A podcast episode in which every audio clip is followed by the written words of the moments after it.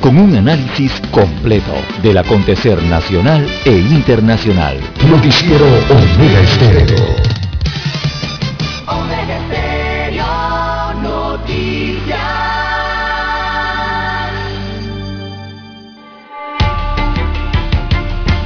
A continuación, los titulares, con los hechos que son noticias hoy.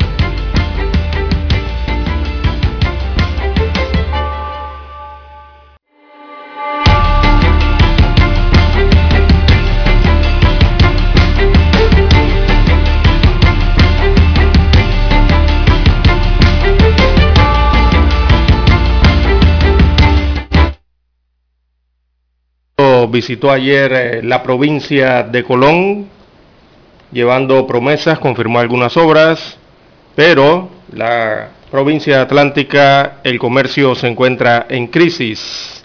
Así que el mandatario dijo que en los proyectos actuales y los que vendrán, su gobierno invierte 877 millones de dólares de los impuestos de los panameños. También para hoy, hospitalizaciones por COVID-19 se duplican en un mes en Panamá. También, amigos oyentes, trabajo por voto. Bueno, la Fiscalía anuncia una investigación ante esta frase, eh, dicha por el diputado perredista Néstor Guardia, que denunció que en los congresillos eh, del Partido Revolucionario Democrático han estado funcionarios eh, de la presidencia ofreciéndole a los delegados eh, del partido político trabajo en el Estado por voto. También vecinos de Ancón se pronuncian contra relleno. Se trata de un proyecto de relleno en Amador, así que vecinos de Albrook, también de Clayton y Quarry Heights en el corregimiento de Ancón alzan su voz al respecto. También preparan traslado de pacientes a nuevo hospital. En más títulos eh, para la mañana de hoy, amigos oyentes, gobierno confía en que Panamá saldrá de la lista del GAFI, al menos así lo dijo la superintendente de sujetos no financieros, Daira Carrizo. Inundación de riberas y su efecto en las áreas urbanas. Es un tema de huella verde de la página ambiental para el día de hoy, igualmente que conlleva la situación con la recolección de basura en la ciudad. También caso de barcazas en un limbo, así que las barcazas María del Carmen Secta eh, que entró a aguas panameñas sin cumplir los requisitos indispensables sigue operando sin que nadie se responsabilice de ella. También Comisión Europea no extenderá ayuda a empresas en medio de la crisis sanitaria. En más títulos para hoy, a los vecinos del acarreo los mataron Así que tiraron sus cuerpos en capellanía en el distrito de Natá, provincia de Coclé. Ellos residían en las mañanitas del distrito capital. Así que eso fue lo que ocurrió el pasado 9 de mayo. Hicieron el viaje pero nunca regresaron a casa. También exigen severo castigo para Marichelli, la asesina confesa de su hija, en el caso tan sonado en las últimas horas.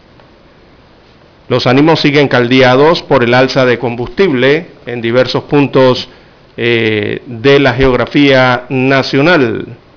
También otro policía resultó baleado eh, ayer en la provincia de Colón.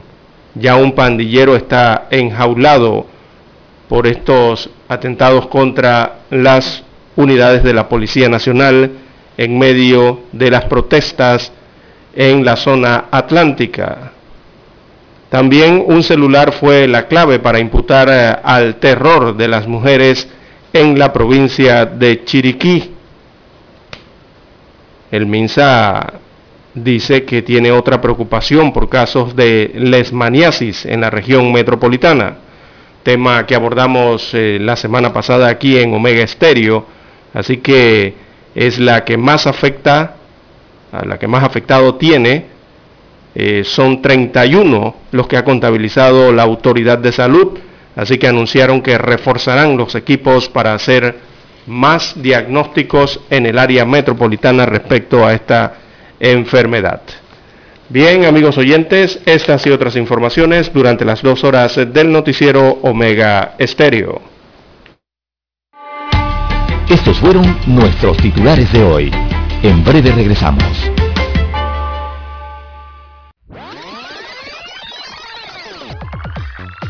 Omega Stereo tiene una nueva app. Descárgala en Play Store y App Store totalmente gratis. Escucha Omega Stereo las 24 horas donde estés con nuestra nueva app.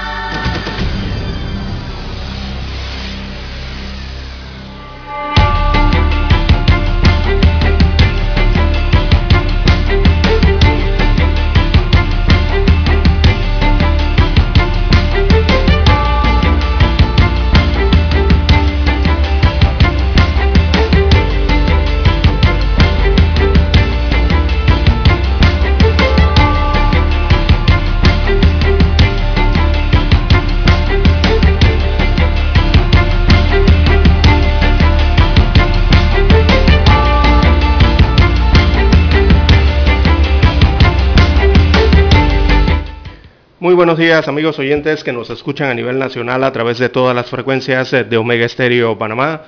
Sean todos bienvenidos a esta nueva emisión informativa para este viernes 13 de mayo del año 2022.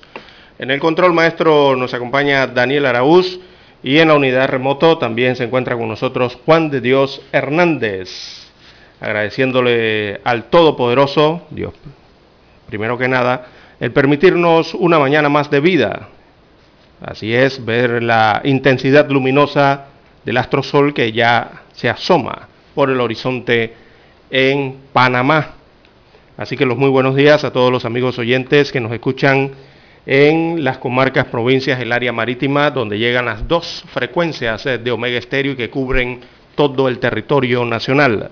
También los que ya eh, nos sintonizan en televisión a través del canal 856 de Tigo, televisión pagada por cable a nivel nacional.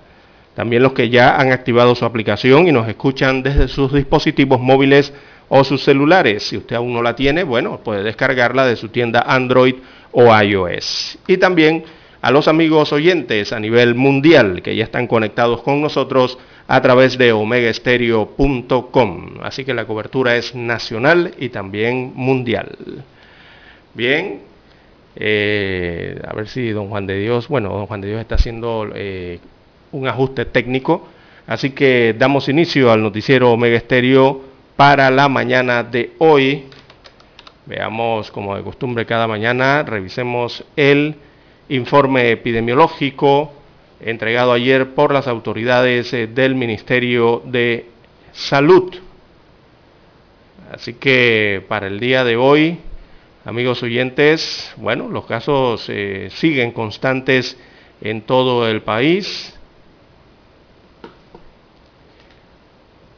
Veamos rápidamente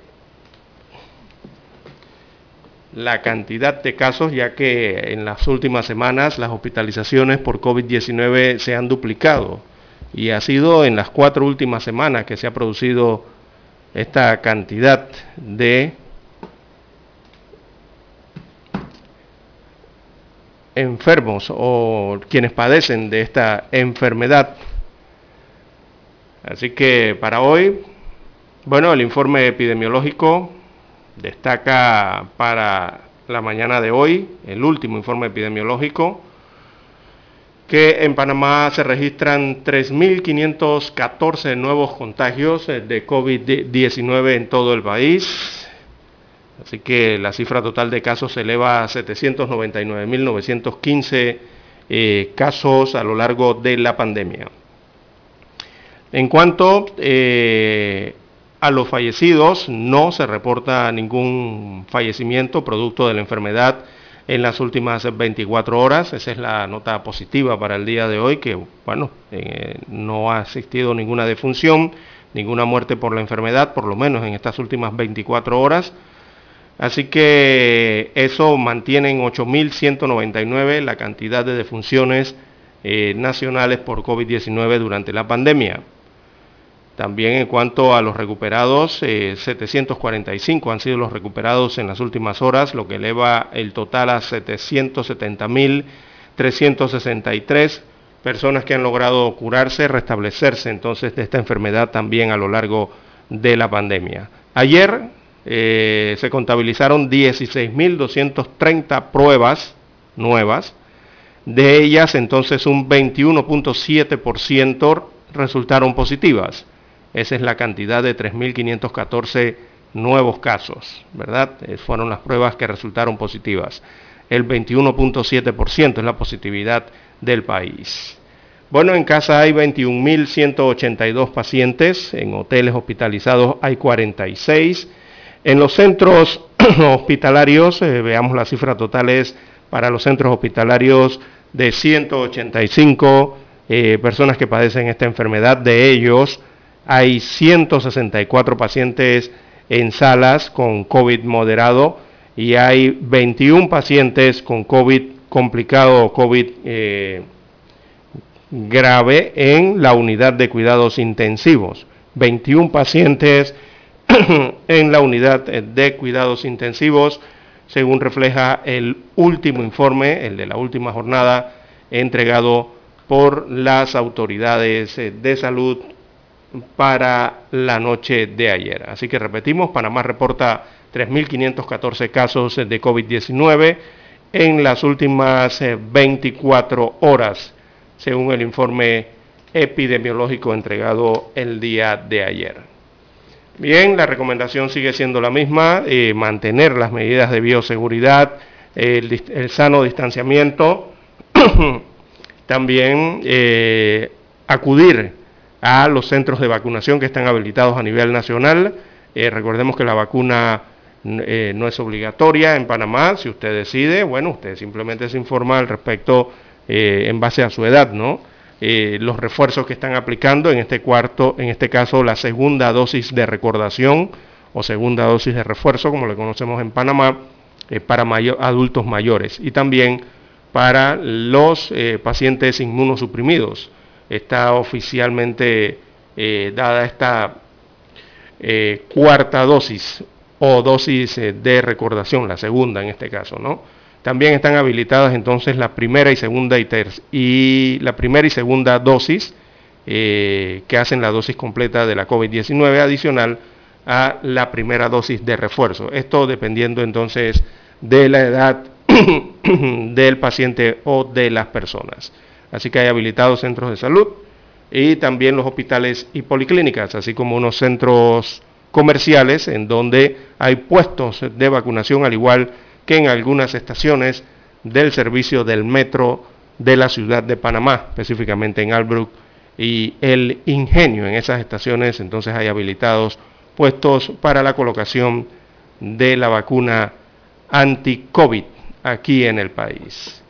Así que son las medidas eh, que eh, se recomiendan entonces en medio de esta pandemia. También hay que señalar, eh, amigos oyentes, en cuanto a este tema, que hay que cuidar la salud de, en los niños.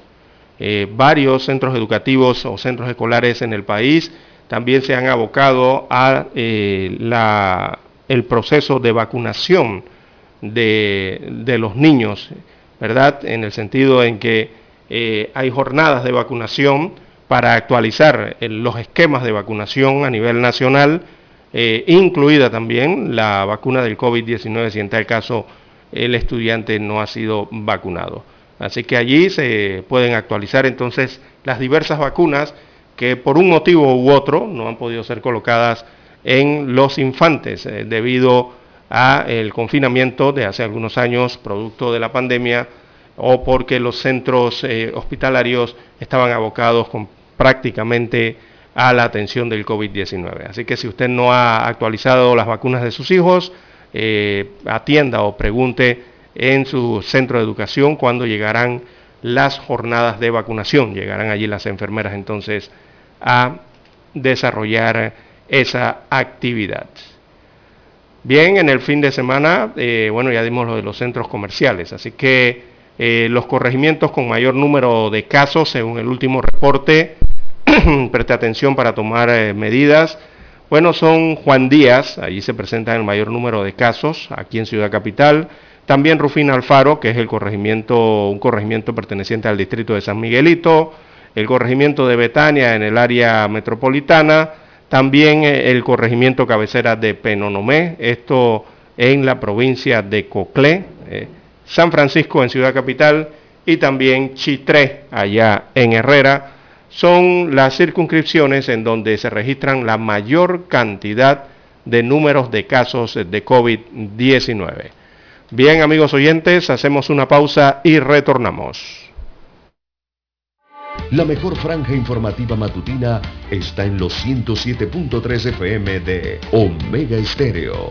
5.30 AM. Noticiero Omega Estéreo. Presenta los hechos nacionales e internacionales más relevantes del día. 7.30 AM. Infoanálisis. Con entrevistas y análisis con los personajes que son noticia. De 8 y 30 a 9 y 30 de la mañana. Sin rodeos. Con Álvaro Alvarado. De lunes a viernes por Omega Estéreo. Para anunciarse en Omega Estéreo, marque el 269-2237. Con mucho gusto le brindaremos una atención profesional y personalizada. Su publicidad en Omega Estéreo. La escucharán de costa a costa y frontera a frontera. Contáctenos 269-2237. Gracias.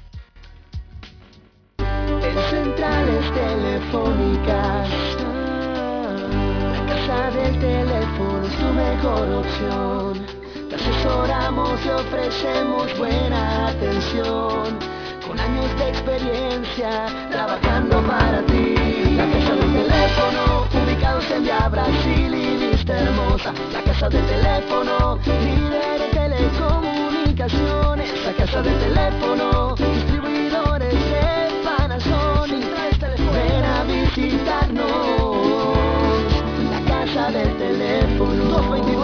229-0465. lsdtcorp.com. Distribuidor autorizado Panasonic.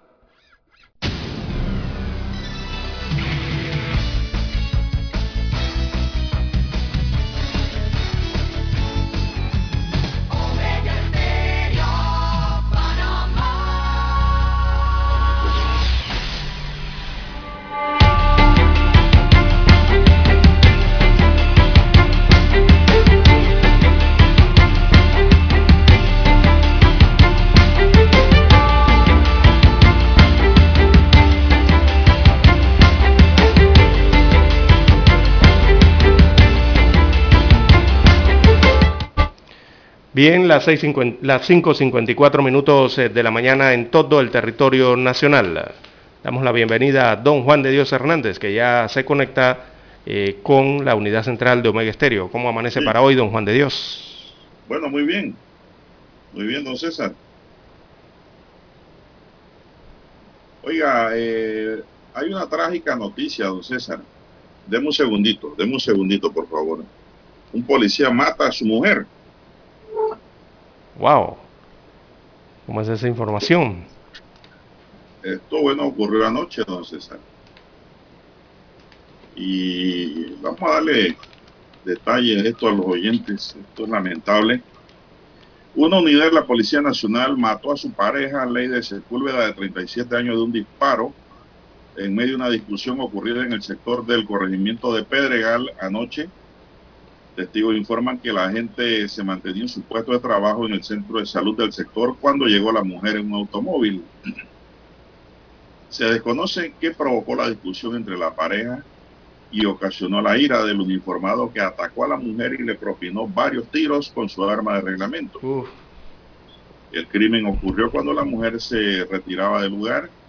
Unidades de la policía llegaron a la escena y trasladaron a la víctima hacia un centro hospitalario.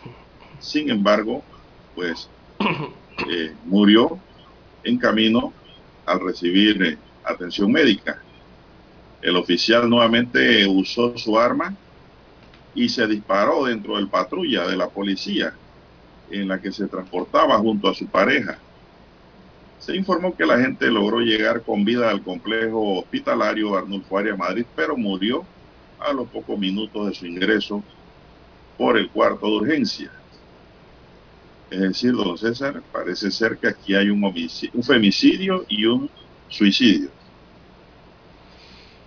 Oiga, qué caso, ¿ah? Lamentable, totalmente. Repetimos, una unidad de la Policía Nacional mató a su pareja de un disparo. Esto ocurrió anoche, como usted bien señala, en un incidente confuso en eh, el corregimiento de Pedregal, aquí en el distrito eh, capital. Esto fue confirmado por eh, las redes sociales de la Policía Nacional, Proteger y Servir, confirmó a través de sus redes sociales este hecho ocurrido con una de sus unidades. Eh, destacaban entonces que en ese confuso incidente la unidad policial le quitaba la vida a su esposa con un arma de fuego. Fue parte del mensaje que se observa, o es parte del mensaje que se observa en las redes sociales, en el que la institución entonces hace público este hecho ocurrido anoche, hecho de sangre eh, en el puesto de trabajo de la unidad eh, policial donde llegó su pareja. Así que algunos testigos indican que en medio de una discusión el oficial sacó su arma de reglamento con la que le disparó. Disparó contra la mujer específicamente en el área de la cabeza. Así que el agresor, eh, tras cometer ese hecho, intentó quitarse la vida, por lo que también recibió atención médica. Eh, hasta el momento de presentarte esta información en las redes sociales se informaba de que el estado de salud de el uniformado era grave, pero se ha confirmado con el transcurrir de las horas don Juan de Dios de que falleció, producto del impacto que él mismo se propinó. Bueno, el diario Crítica Libre en una última ahí dice que sí murió don César. Así es. Diario Crítica dice que muere policía que mató a su pareja. La pregunta que yo me hago, don César, es cómo que el policía le va a disparar a la mujer y los compañeros que llegan para llevarlo en el patrulla no le quitan el arma. Así es, después de haber ocurrido ese, incidente, hecho. yo, esa parte no la entiendo. Al menos que... Que no supieran. ¿No? Que puede ser. Al menos que los que atendieron el caso no supieran que quién disparó a la, a la mujer. Mire, porque el último párrafo de la nota dice, el oficial usó nuevamente su arma. Es decir, primero lo usó con la mujer, ¿no? Así es. Nuevamente la usó y se disparó dentro del patrulla de la policía y dentro de un patrulla en la que eh, en el patrulla que se transportaba junto a la pareja pero dice que producto de la herida llegó con vida al hospital, pero murió a los pocos minutos. Ese es un tema, don César, que pone a pensar, ¿no? Eh, la directora del Instituto Nacional de la Mujer, Nelly Herrera, eh, en reacción, dice a este nuevo femicidio, hizo un llamado a construir la paz y dejó abiertos temas para reflexionar y aconsejar, correr y no discutir con otra persona que porte un arma. A través de su cuenta de Instagram, Herrera se pregunta si estamos preparados para el manejo de las emociones en cuanto a la ira, la identificación del peligro y saber cuánto es el momento de huir, además si se está ignorando el principal instinto, que es el de sobrevivencia. Cuando se normaliza la violencia, se pasan por alto las posibles consecuencias fatales, dijo. Bueno, César, es lo que hemos venido diciendo en estos micrófonos. Aquí muy rara vez nos equivocamos. Lo hemos venido diciendo que en Panamá hace falta educación y cultura en ese sentido, en cuanto a lo que es la, a la violencia doméstica. Sobre todo, ¿no? Por ahí parte todo y eso lo digo, don César, porque aquí se han roto la vestidura mucha gente pidiendo aumento de pena. Que el aumento de pena, oiga, don César, cuando una persona está obstinada, está en ira, está en shock, usted le puede poner 100 años de prisión y esa persona mata. Ese no, esa no es la solución. Vamos a la pausa y regresamos con el tema.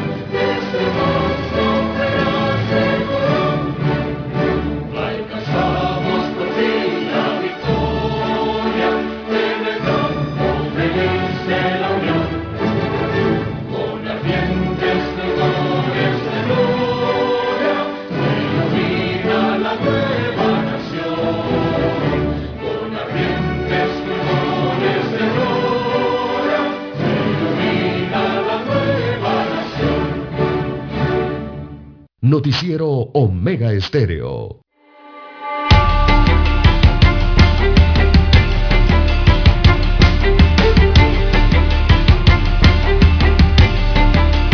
Continuamos, son las seis tres minutos.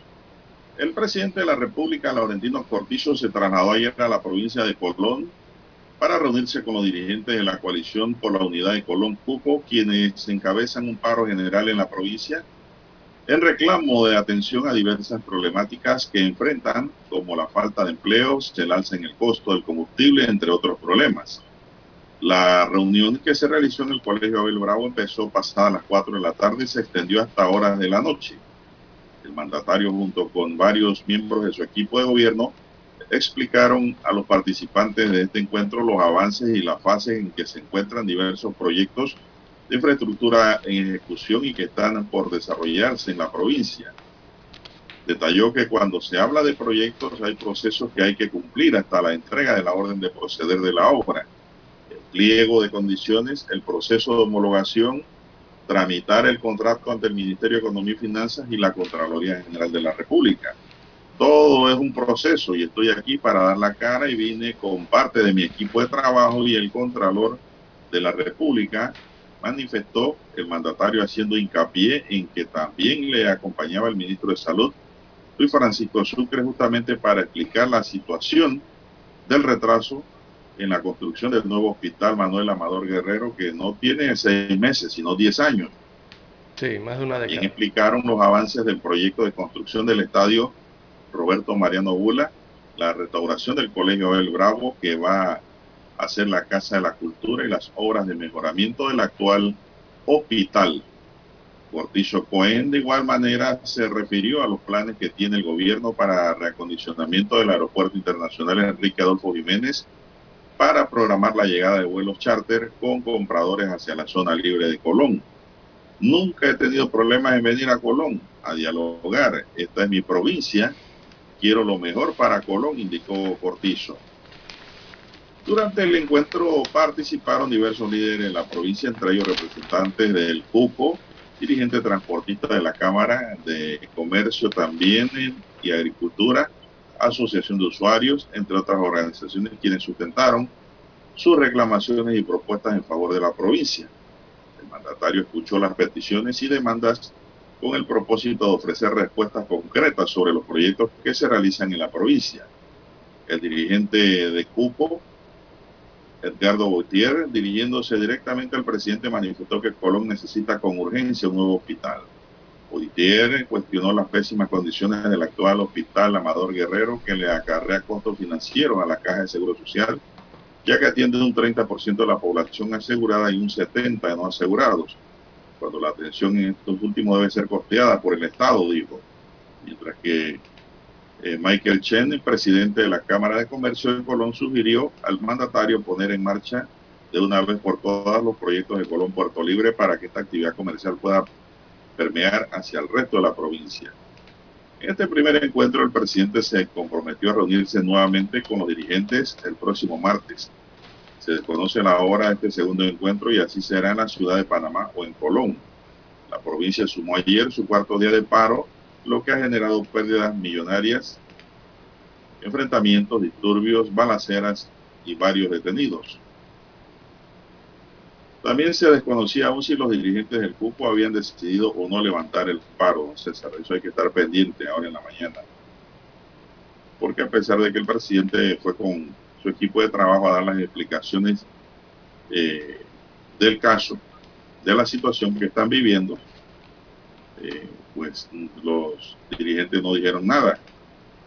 Porque la reunión se extendió hasta altas horas de la noche, entonces pero me parece que así como ha hecho el presidente, así tenía que ser y más temprano. ¿Verdad? Así es. A inicios de semana debió ir. Bueno, ahí, eh, el tema. Es lo que ha ocurrido en la reunión, don Juan de Dios.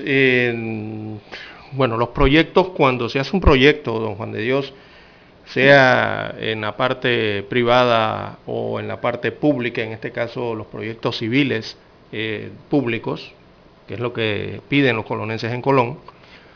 Eh, eso lleva a su proceso, don Juan de Dios, eh, ciertamente el presidente lo ha explicado, y básicamente son tres pasos. En el ala gubernamental es el proceso de gestión, después sigue el proceso de ejecución y después el proceso de entrega de la obra. Básicamente son los tres pasos ¿no? que se hace para cualquier proyecto, sobre todo estos de infraestructura. Eh, lo que sí mm, no detalló, no separó aquí, el presidente no sé, habrá sido el tema de si los proyectos están en gestión, porque yo puedo gestionar muchos proyectos a través de un presupuesto, o sea, gestionar un proyecto es decir que yo tengo la intención de hacerlo, tengo la idea de hacerlo, eh, creo que lo voy a hacer durante el año o durante tal presupuesto. Eh, es la gestión, uno lo puede plantear, ¿verdad?, del proyecto voy a gestionar una cancha, una carretera para el año tal, el presupuesto tal de tal año. eso es muy distinto a decir que un presupuesto, eh, eh, a que un proyecto está en ejecución. La ejecución es cuando usted entrega la orden de proceder y físicamente se ve la construcción de la obra, ¿verdad? Que arrancan de cero y comienzan eh, los porcentajes de avance de la obra. Y lógicamente ya llegar al final, ¿no? Que es la entrega de la obra en sí, por parte de las empresas al Estado y el Estado entonces realiza sus protocolos de actividades, ¿verdad? En actos en donde hace el anuncio de que ya la obra fue terminada y entregada. Así que aquí, según le entiendo al presidente de la República, habrán varios proyectos que tiene gestionados, o sea, tiene en idea, tiene en, propuesta para el presupuesto eh, y habrán algunos que estarán en ejecución. Pero me parece que habló más de gestión que de ejecución según lo que he escuchado y he visto en los periódicos. Así que allí es donde hay que acelerar, don Juan de Dios, ¿verdad? Los pasos eh, para poder eh, desarrollar los proyectos en el tiempo específico, o sea, dentro de la vigencia presupuestaria correspondiente. Bueno, eh, esperemos, don César, que se agilicen. Aquí lo que se requiere es agilización. Eso es lo que tiene todo estancado la falta de agilización y cómo se puede lograr eso. Bueno, ya el equipo de gobierno tendrá que buscar la fórmula de poder agilizar estos proyectos, porque no se ha dicho que no se está trabajando en los proyectos, pero los colonenses lo que no ven es el avance. No ven, materializar nada. Exacto, porque de lo que se les prometió y parece que tienen razón los colonenses. Ya han pasado seis meses aproximadamente y el barco no arranca. Así que pues tienen que agilizar, como quien dice, ejecutar, eso se la fórmula. Exacto, eso se llama ver dónde, está empantanado el tema. Exactamente. Ahí es que ejecutar la gestión que se propuso. Porque entiendo yo que el presupuesto y el billete existe. Sí, debería existir. no sé qué pasó que no, no, no arranca el tema un tema pues que hay que meterle la mano, no hay de otra. El mismo presidente tiene que ver qué hace con el Contralor y el ministro de Economía y Finanzas para ver que esto avance no dejarlo de lado. Y el funcionario que no va al paso, entonces hay que sacarlo. Es tan sencillo que no va al ritmo, tiene que apartarse pero el que tiene que acelerar el paso adelante es el presidente con su equipo. De eso se trata administrar, de eso se trata la administración en este caso. De proyectos es gestionar y ejecutar Yo recuerdo, don César, que el presidente recién tomó posición, dijo que el que no iba a su paso iba para afuera. bueno. ¿Recuerda? Sí, irán al paso. Entonces cambien el paso, que se le rompe el vestido como la mulata encarnación. Son las 6:12 minutos en su noticiero Ministerio, el primero con las últimas. Una pausa, don Dani, y volvemos.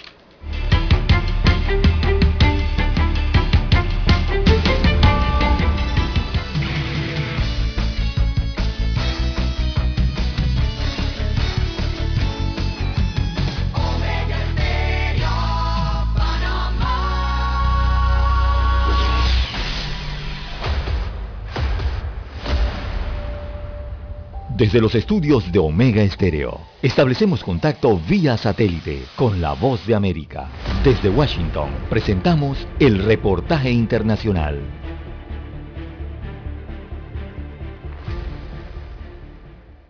El gobierno de Vladimir Putin reaccionó al deseo de Finlandia de unirse a la Alianza Atlántica, unas intenciones que considera como una amenaza del país nórdico y además el Kremlin, a través de su portavoz Dmitry Peskov, advirtió que el crecimiento de la organización militar no traerá estabilidad al viejo continente. Paralelamente y según especulan los medios suecos, el gobierno de Suecia también podría anunciar su solicitud para ingresar a la alianza tan pronto como la próxima semana. De este modo, ambos países del norte de Europa abandonarían la neutralidad que tanto ha caracterizado sus políticas desde la Segunda Guerra Mundial y estaríamos ante uno de los mayores cambios del mapa geoestratégico europeo del siglo. El anuncio de Finlandia coincide con el avance de las tropas ucranianas en Kharkov, la segunda ciudad más importante del país y donde el ejército ucraniano estaría ganando posiciones. Un revés para las fuerzas de Vladimir Putin que se ven obligadas a retirarse de los alrededores de Kharkov. En tanto, al sur del país, desde la alcaldía de Mariupol, denunciaron que las fuerzas rusas bloquearon todas las rutas de evacuación y lamentaron que dadas las condiciones infrahumanas en las que sobreviven los miles de civiles atrapados en la urbe, algunos empiezan a cooperar con el ejército ruso a cambio de comida. A su vez, en la acería de permanece atrincherado el último bastión de la resistencia ucraniana. Pasan los días y los militares ucranianos se niegan a rendirse ante los rusos por temor a ser torturados o asesinados, mientras una delegación ucraniana negocia su liberación con sus pares rusos. Y en la esfera internacional, el presidente Joe Biden y el mandatario ruso Vladimir Putin apuntan a diferentes causas que, según indican, estarían provocando la crisis económica mundial actual, marcada por una subida generalizada de precios. Mientras que el presidente estadounidense señala a la guerra como el motivo principal, el jefe de Estado ruso considera que son las sanciones contra Rusia las que están provocando la recesión económica mundial. Judith Martín Rodríguez, Voz de América. Escucharon vía satélite desde Washington el reportaje internacional. La mejor franja informativa matutina está en los 107.3 FM de Omega Estéreo, 530 AM.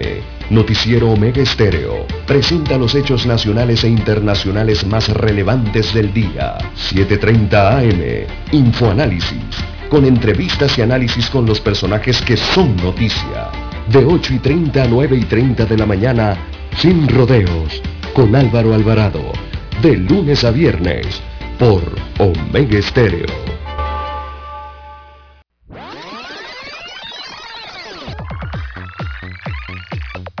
Omega Stereo tiene una nueva app. Descárgala en Play Store y App Store totalmente gratis. Escucha Omega Stereo las 24 horas donde estés con nuestra aplicación 100% renovada. Noticiero Omega Estéreo.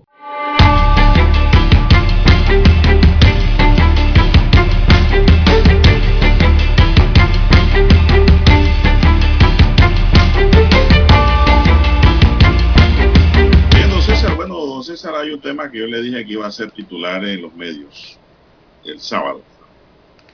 Ayer salió en televisión y hoy lo veo en los periódicos y es el tema, don César, preocupante, por cierto, y es que es el aumento de los casos de lesmaniasis en la ciudad de Panamá. Se reportan 240 casos. El ministro de Salud, Luis Francisco Sucre, informó ayer que se ha registrado un incremento en los casos de lesmaniasis, reportando más de 240 en lo que va del año 2022. Sucre indicó que esta cifra es mayor en comparación a años anteriores y las áreas de difícil acceso como en las comarcas Cerro Azul y la 24 de diciembre son las regiones de alta incidencia, mientras que en la región metropolitana se registran 31 casos. La leishmaniasis transmitida por un vector y más que nada se da en algunas áreas dentro de lo que es la parte de la naturaleza, explicó el ministro Sucre. Es decir, en los montes, en las montañas, no sé. El titular del MINSA dijo que está haciendo una estrategia para reforzar el equipo, para hacer más diagnóstico y poder atender a estas personas. Pero no dijo cuál es el problema, don César. ¿Por qué se genera? Exacto. No. El problema es que no hay tratamiento para Exacto, los enfermos. no hay medicinas también. No hay el tratamiento, no hay la medicina ahora mismo en el MINSA para curar a estas personas. Y la Caja de Seguro Social ni siquiera compra esos renglones de medicamentos. Como si los asegurados no le pudieran dar lesmaniasis. Y voy a seguir martillando sobre eso, porque ahí está el problema, tanto del Ministerio de Salud como de la Caja de Seguro Social, que no tienen los medicamentos para el tratamiento que requiere la lesmaniasis. Mientras tanto, la gente anda picada por allí, con picazón, haciéndosele llaga porque se, ahí se rascan. El parásito, ¿no? Cuando el la picazón pica. no la controla ni siquiera la, la loratadina ni ningún otro tipo de medicamento que controle alergia o picazones en el cuerpo. La leishmaniasis es muy fuerte. Pero lo que tenía que decir el ministro, don todo respeto, señor ministro, es decir, bueno, tenemos o no tenemos los tratamientos y la medicina. Vienen en camino, la hemos comprado, ¿qué pasa? ¿Qué pasa con el laboratorio que las produce el Sanofi? ¿Las tiene o no las tiene? eso es lo que hay que ver allí, don César, porque están subiendo los casos. Sí, según lo ha confirmado, ¿no? Y le voy a decir, aunque no es una enfermedad tal vez mortal, es una enfermedad dañina. Dañina, don César. Sí, porque es cutánea, la que da en Panamá es cutánea. Fenotípica de las personas. a usted le puede dar maniasis en la cara. En el oído, la oreja, y la le, nariz. hace una cicatriz en los brazos. Y si eso no se le da un tratamiento, eso va caminando. Yo he visto casos de lemaniasis en reportajes especiales en el, en el Gorgas, don César, en donde la alemaniasis se, se puede comer una oreja, uh con una nariz una persona. Eso va adquiriendo una condición como la lepra, don César. Y estoy hablando popularmente, ¿eh? médicos que me están escuchando me están entendiendo bien, porque eso requiere un tratamiento especial. Entonces, la alemaniasis es causada por un vector, por un mosquito. Hay que fumigar también, entonces. La 24 de diciembre, Tocumen, Cerro Azul deben estar fumigados constantemente. Esas son medidas preventivas ante el aumento de estos, de estos casos de gente con la alemaniasis o el chaga, como le llaman, también. El mal de llaga, chaga. No hay de otra. Es un tema que tocamos el sábado aquí y que se ha hecho eco esta semana. Y yo creo que es un tema que tiene que seguir. Ahora le toca a los medios preguntar sobre el tratamiento, los medicamentos si, existen, o no existen. Si están disponibles en este momento en las farmacias. No son ciertas. Exacto, si la respuesta al tratamiento o los tratamientos existen están, o no existen en Panamá. Primero eso, y si están disponibles en las farmacias, don Juan de Dios, porque el médico puede atender la, al paciente cuando llega, pero al momento de medicarlo, si no está en la farmacia, eh, hay una problemática allí, don Juan de Dios. Y la epidemiología aquí de la lesmaniasis, eh, esta es la cutánea, la que más ocurre en Panamá, acá en América, eh, incluido la región Don Juan de Dios, eh, es muy compleja la lesmaniasis, sobre todo en la región de las Américas, por las variaciones de los ciclos de transmisión que existen en los diversos países de América, cómo se dan los reservorios, ¿verdad?, de los vectores y las manifestaciones en, en la parte clínica, ¿no? Y también por esto que usted está tratando, que es la respuesta al tratamiento, o sea, eh, si hay o no medicamentos disponibles para atenderlas.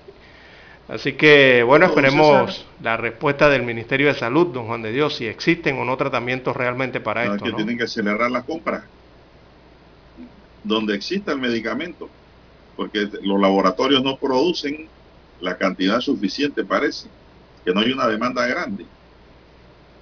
Así es. no los tenemos y esto regularmente, este tipo de enfermedad, don Juan de Dios, afecta, pero afecta a, la a las poblaciones más pobres del país, lastimosamente, ¿no? Áreas montañosas. afecta a todo el mundo, porque ahora áreas, los hacen casa en montaña también. exacto, regularmente esto afectaba... vivir también montaña, en la montaña, en la ecología, en el medio ambiente, ahí está el mosquito.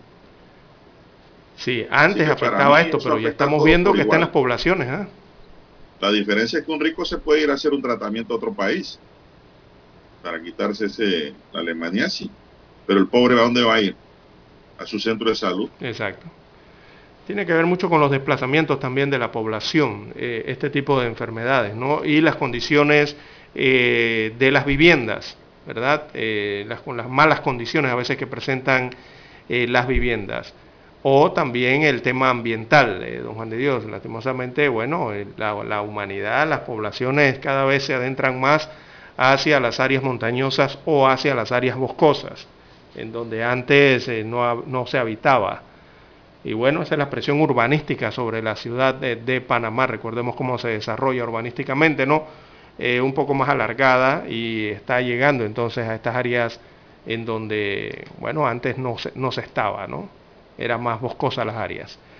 Bueno, son los casos de lesmaniasis, repetimos, han confirmado, según el ministro, 240 en lo que va del año y esa es una cifra superior a lo que regularmente se atiende por año de esta enfermedad. 240 eh, es muy alta, la verdad es que sí.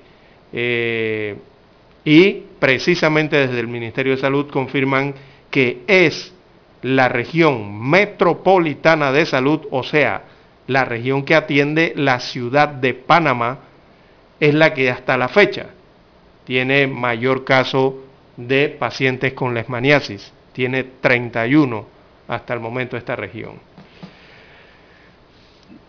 Bueno, eh, don César, eh, repetimos la noticia con la que iniciamos esta mañana.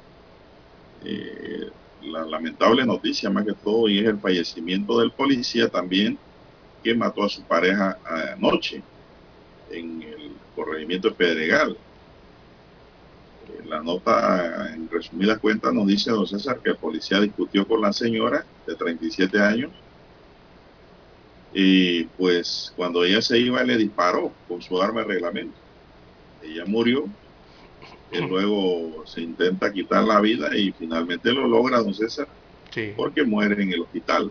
Ambas parejas, ambas personas de la pareja murieron. O sea, el policía como la señora. Es decir, se registró un femicidio. Y un suicidio. Y un suicidio. Así es. Policía mata a su esposa y se suicida. Y luego él se mata. Se suicida, es el, es el titular ayer. Lamentable, de verdad que sí. Muy lamentable, muy doloroso esto. Y uno pareciera que cuando estas cosas pasan, como uno piensa como que ya este fuera el último caso. Pero eso está ocurriendo constantemente cada cierto tiempo, don César cada año hay este tipo de, situaciones, ¿no? Cuando un policía mata a su pareja. Eso es algo eh, que lo pone uno a pensar, ¿no? Bueno, yo lo he venido diciendo, aquí se requiere más educación en ese sentido, más formación, se requiere, don César, eh, mayor atención al tema. Así es. Bueno, aquí me informan que ellos no eran esposos. Pareja. Informan de la policía, don César, que ellos no eran esposos. Dice aquí la nota. Su pareja entonces. La mujer tenía, a ver, caramba, vamos a ver aquí. Dice aquí. Es decir, mantenían una relación, pero no eran esposos, don César. Eran pareja entonces. Una fuente que me informa mismo de la policía. Tiene que tener su fuente, entero crédito. Eh, así que, pues, lamentable el hecho. Aún así hay femicidio, Lara. Aunque no fuese su esposa. Pero ya de qué vale un femicidio, una tipificación del delito en este caso, si ya el policía también se suicidó. se quitó la vida hecho lamentable. Dice la mujer, el agente, ¿sabe cuántos años tenía el policía, don César? Jovencito. 21. iniciando su carrera profesional. ¿ah? 21 años el policía, que puede ser su hijo, César, o mi hijo, y la mujer tenía 37. Eso como que está de moda ahora también, ¿eh? ya antes eran los, hombres que buscaban chiquillas para mantener relación, qué sé yo, afable. Pero ahora ya vemos muchos casos que las mujeres mayores buscan chiquillos. Y ocurren estos lamentables hechos, ¿no? Muchacho de 21 años, yo no sé si estaba preparado para usar un arma o tener un arma, pero le disparó a la mujer. Así es. Bien, hay que hacer la pausa de Juan de Dios para escuchar me los periódicos. Me dan a mí extraoficialmente, no, una fuente entero crédito. Pero el hecho de que se perdieron dos vidas, don César, esa es la parte que a mí me duele, ¿no? Se han perdido dos vidas. Bueno, vamos a hacer una pausa, don César, porque hay que escuchar el periódico.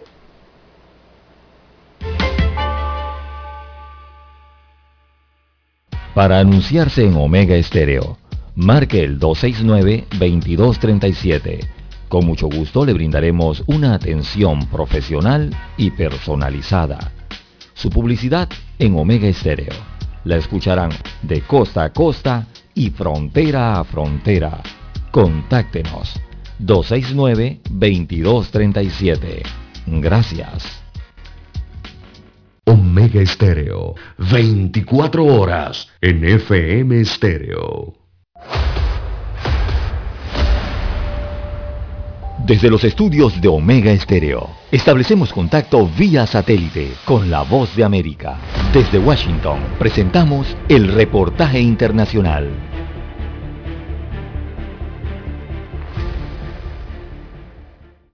Representantes de organizaciones no gubernamentales de derechos humanos de El Salvador consideran que el Estado debe esclarecer las circunstancias en que fallecieron más de una decena de reos, la mayoría de ellos capturados durante el régimen de excepción que está vigente por segundo mes consecutivo. Las autoridades de la Dirección de Centros Penales mantienen el metismo en torno a los casos que han sido documentados con datos que publicó la prensa de El Salvador y según la jefa jurídica anticorrupción de la organización Cristosal, Ruth López, es responsabilidad del Estado aclarar las causas de las muertes ocurridas en el sistema penitenciario. Para que investigue y por supuesto se deduzcan las responsabilidades a nivel administrativo y también penal de las personas que pudieron haber estado involucradas en estas lesiones y que pues, llegan a producir la muerte de estas personas. Según publicaciones del diario La Prensa Gráfica, las autopsias que realizó el personal de medicina legal revelan que la mayoría de los decesos de los reos se debió a politraumatismos que les afectaron distintos órganos y hay unos cuatro fallecimientos que se debieron a enfermedades crónicas que padecían los reclusos. El régimen de excepción para perseguir la criminalidad en El Salvador limita también el derecho de defensa y según la jefa jurídica de Cristosal, Ruth López, los masivos requerimientos que presenta la Fiscalía sobrepasan la capacidad instalada de los juzgados especializados. Ese juez está eh, procesando en ese momento más de 150 personas, son audiencias masivas. La individualización de todas estas, eh, de, todas estas eh, conductas, de todas estas personas de la actividad que realiza cada una de estas. Voceros de la oficina de prensa de la Dirección de Centros Penales dijeron que solamente los funcionarios del sistema penitenciario y de la Fiscalía están autorizados para informar de los procesos que siguen contra más de 28 mil personas que han sido capturadas acusadas de tener vínculos con estructuras criminales. Nerima del Rey, Voz de América, El Salvador.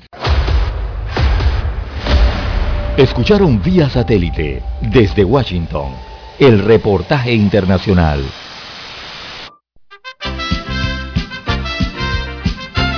Infoanálisis, de lunes a viernes, de 7 y 30 a 8 y 30 de la mañana por los 107.3 FM de Omega Estéreo, con Guillermo Antonio Adames, Rubén Darío Murgas, Camila Adames Arias y Milton Enríquez. Infoanálisis, el programa para gente inteligente como usted.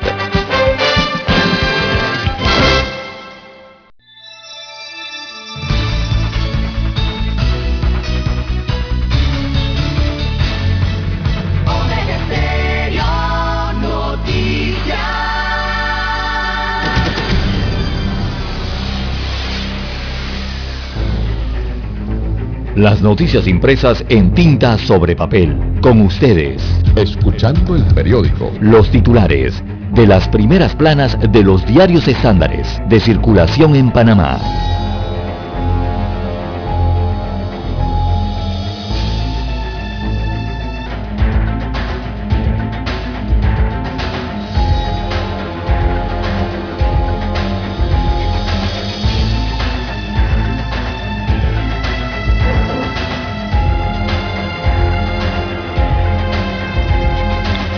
Bien, amigos oyentes, el diario La Prensa titula para este viernes 13 de mayo, Colón, comercio en crisis, Cortizo lleva promesas, titula hoy la plana principal de la prensa. Eh, destaca la información que la ciudad de Colón completó ayer 12 de mayo su cuarto día de protestas y huelga, producto de los múltiples reclamos eh, de la coalición de la Unidad por Colón Cuco y otros eh, grupos. De acuerdo con la Cámara de Comercio, Industrias y Agricultura de la provincia de Colón, solo en la zona libre eh, se calcula que por cada día de cierre se pierden 10 millones de dólares.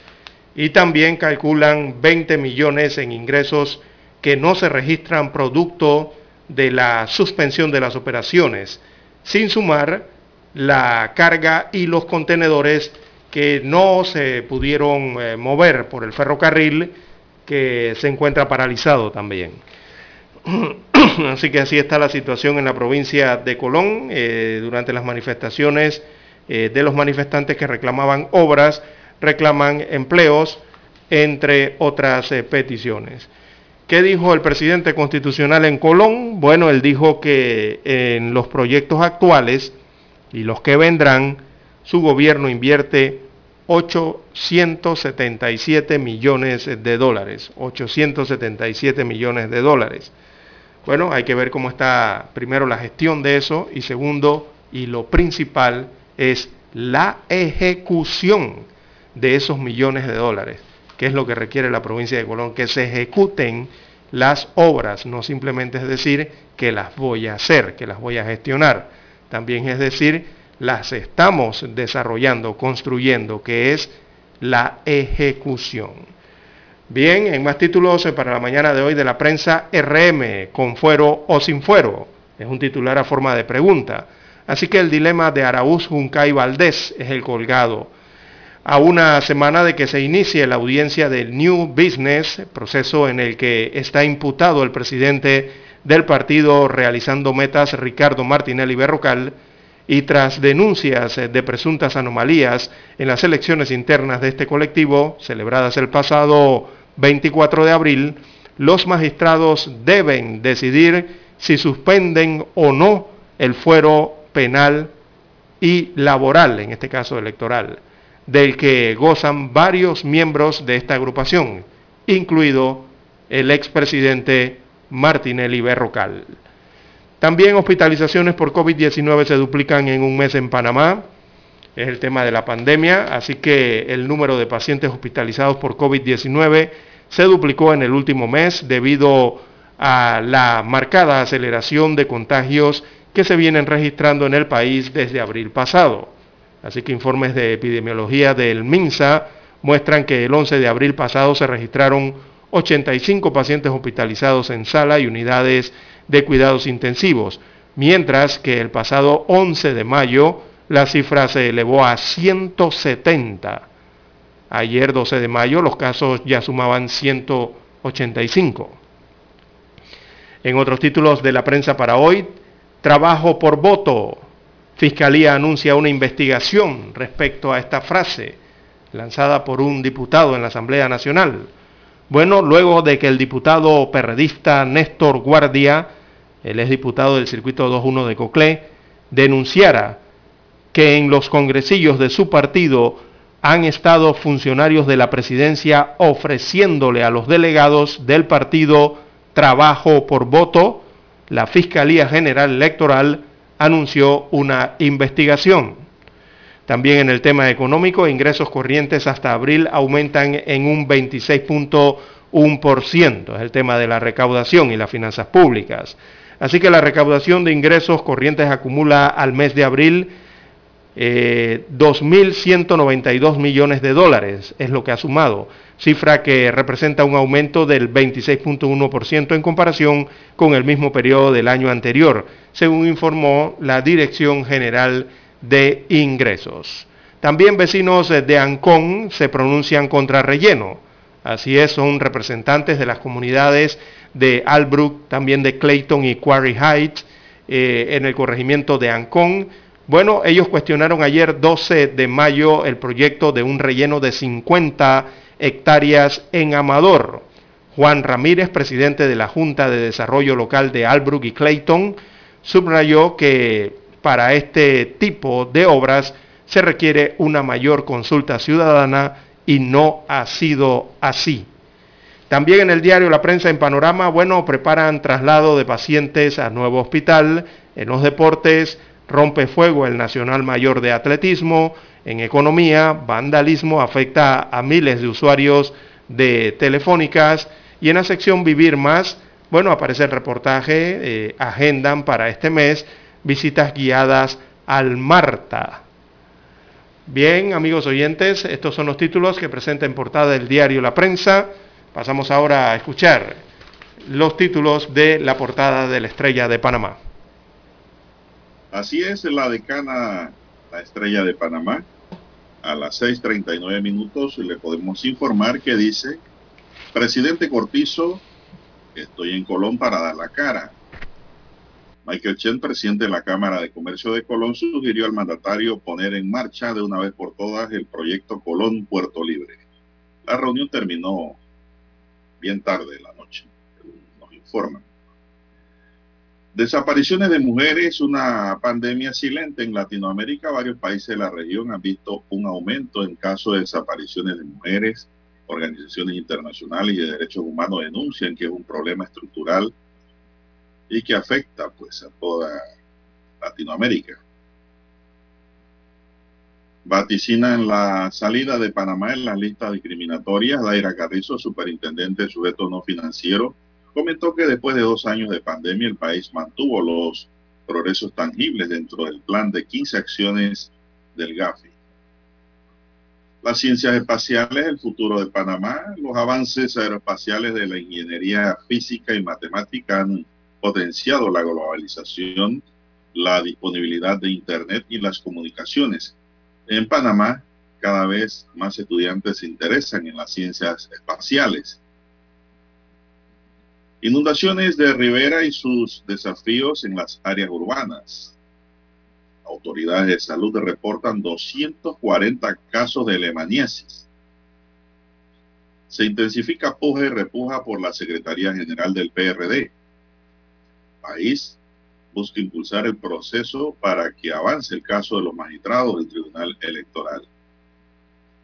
Aparece ahí en la fotografía frente don José Toto Álvarez y sus seguidores del, del partido País. Investigan causa de incendio de tres barcos pesqueros cerca del puerto de Bacamonte. También para hoy, en el tema del día para la decana, la estrella de Panamá es Colón, las promesas, las protestas y un problema estructural. Abogados denuncian terrorismo judicial y persecución por la presidenta de la Corte Suprema de Justicia. También para hoy exigen investigar caso de la barcaza María del Carmen 6 o sexta. Vivir con energía eléctrica, una transformación para el guayabo y el filo. Demócratas presentan en Estados Unidos un proyecto de ley contra el alza de la gasolina. En Panamá hay un proyecto que está cogiendo polillas ya en el despacho del presidente, César. Bruselas no prorrogará más la flexibilidad para ayudas públicas por el SARS-CoV-2 que expira en junio. Y más reactiva las agroferias este viernes Economía china mantiene impulso sano pese a fluctuaciones en el mundo de los deportes, la terapia de este convulsionado mundo. Rumbo a las semifinales de la LPF, Tauro Sporting de San Miguelito, Alianza y Atlético de Chiriquí se disputan esta ronda del torneo. Echelini dejará Juventus al final de temporada, es otro titular. Altuve y Peña cargan la ofensiva de los Astros en el triunfo sobre los mellizos en el béisbol de la Carpa Mayor. También tenemos que el Consejo de Seguridad busca pactar una respuesta a la imposición del burka a las afganas. Bueno, ayer don César subió un Twitter muy interesante también sobre lo que es el tema de la depilación y sacado de cejas en las mujeres afganas, don César. Twitter ha sido replicado muchas veces. Prohibido Pekín desmiente un posible confinamiento mientras crece el temor de la población. La capital ha reducido a 34 casos diarios de COVID-19, los cuales solo cuatro serían contagios comunitarios allá. Miami permitirá abrir su primer dispensario de marihuana medicinal. Piden investigar a funcionarios salvadoreños por contrataciones irregulares. Amigos y amigas, estos son los titulares de primera plana que le podemos ofrecer al diario La Estrella de Panamá. Hacemos una pausa y regresamos en breve. Hasta aquí, escuchando el periódico. Las noticias de primera plana, impresas en tinta sobre papel. 7.30 AM Infoanálisis, con entrevistas y análisis con los personajes que son noticia. La mejor franja informativa matutina está en los 107.3 FM de Omega Estéreo, cadena nacional. Para anunciarse en Omega Estéreo, marque el 269-2237. Con mucho gusto le brindaremos una atención profesional y personalizada. Su publicidad en Omega Estéreo la escucharán de costa a costa y frontera a frontera. Contáctenos 269-2237. Gracias.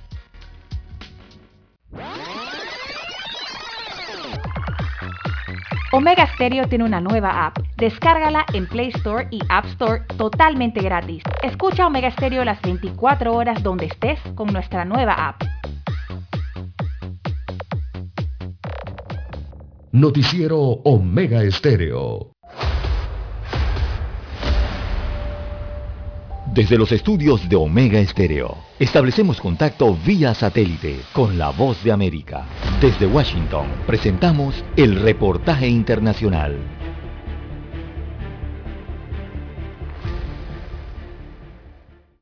Un voraz incendio forestal cerca de la laguna Nigel en el sur de California provocó al menos la pérdida de 20 casas, obligando a la evacuación de otras 100 familias y según las autoridades locales, el fuego podría haber afectado a unas 80 hectáreas. Brian Fennessy, jefe de bomberos del condado de Orange, dijo que la fuerte sequía que afecta a la región, exacerbada por el cambio climático, una vegetación seca y los vientos que son comunes en las colinas de esta parte del país han hecho que el fuego se propague a velocidades nunca antes vistas y agregó. Lo que quiero decir es que estamos viendo la propagación en formas que no habíamos visto antes. Hace cinco años, hace diez años, no habíamos visto un incendio como este que podría haber crecido hasta un par de acres como si no hubiéramos llegado allí muy rápido o hubiéramos estado merodeando.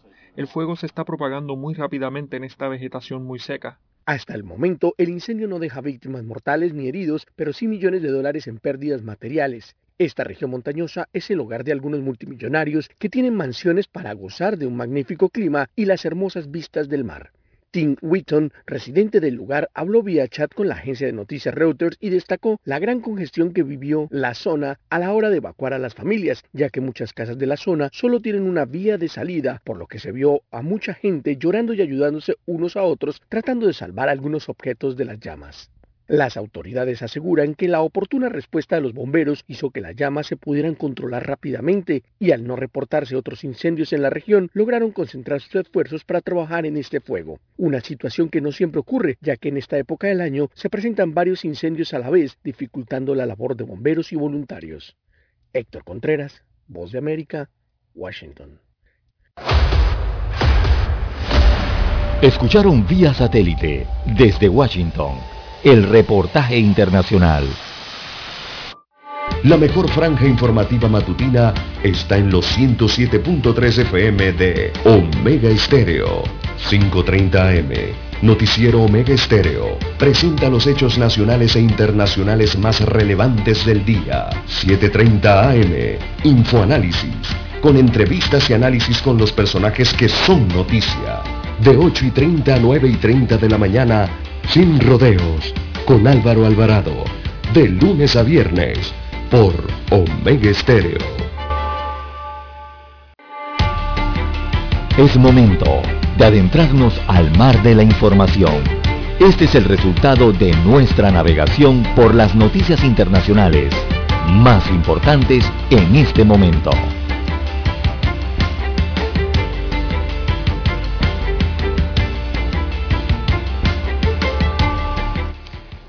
Bien, amigos oyentes, las 6.49, 6.49 minutos de la mañana en todo el territorio nacional. Bueno, a nivel internacional, vemos en Europa, eh, hay una información que tiene que ver con el aborto en España. Dice, España evalúa conceder licencia médica a mujeres que padecen de menstruación dolorosa. Destaca la información que la iniciativa aparece en el borrador de la propuesta de nueva ley de aborto que prepara el Ministerio de Igualdad de ese país, ahí en la península ibérica. Así que dicha iniciativa figura en el borrador de esta propuesta de ley del departamento que dirige Irene Montero en España. Bueno, eh, se refiere entonces a eh, una propuesta para que las mujeres que padecen de menstruación dolorosa eh, puedan tener licencias médicas mínimas de tres días con ampliación hacia cinco días. O sea, eso vendría siendo una incapacidad acá en Panamá. Allá le llaman baja médica. Eh, a las mujeres entonces que padecen de esta, de esta situación en España. Pero dentro de ese proyecto de ley donde se habla de esta menstruación dolorosa es donde aparece una información que tiene que ver con la ley de aborto o la nueva ley de abortos. Estarían haciéndole cambios a esta ley. Y la nueva ley de abortos en España, según el, proyecto de borrador, permitiría interrumpir el embarazo a partir de los 16 años de edad, sin permiso de los padres. Así como usted lo oye, amigo oyente las jóvenes a partir de los 16 años de edad, las adolescentes en este caso en España, podrán abortar sin permiso de sus padres. Es la propuesta, repito, que aparece en el borrador de la nueva ley de aborto que prepara el Ministerio de Igualdad de España y que será analizada y votada a inicios de la próxima semana. Estas son algunas eh, de las cuestiones eh, del borrador de la ley para la protección de los derechos sexuales y reproductivos y la garantía de la interrupción voluntaria del embarazo que maneja el gobierno español y que el Ministerio de Igualdad eh, confirma que el próximo martes esto irá a Consejo de Ministros. Así que vuelvo y les repito, amigos oyentes, entre los cambios de la actual ley se incluye interrumpir voluntariamente el embarazo eh, eso estaría garantizado en todos los hospitales públicos de España según este proyecto de ley. O sea, si esta iniciativa la aprueban la próxima semana, les garantizará la interrupción voluntaria del embarazo en la salud pública a las adolescentes a partir de los 16 años de edad. Es decir, esa propuesta termina con la exigencia del consentimiento paterno que, actualmente se requiere eh, en este país para que las jóvenes de 16 y 17 años de edad puedan abortar allá en ese país ibérico. Así que esto está serio de verdad, este proyecto de ley que se ha dado a conocer en los medios de comunicación de España y prácticamente lo que vemos aquí, amigos oyentes, prácticamente son niños o adolescentes decidiendo algo tan grave como terminar la vida de otro ser humano. Bueno, eh, hay quienes están a favor y quienes están en contra de estas leyes allá en España y también en el mundo. Y bueno, acá en Panamá esperemos que esa ley no pase para ese país.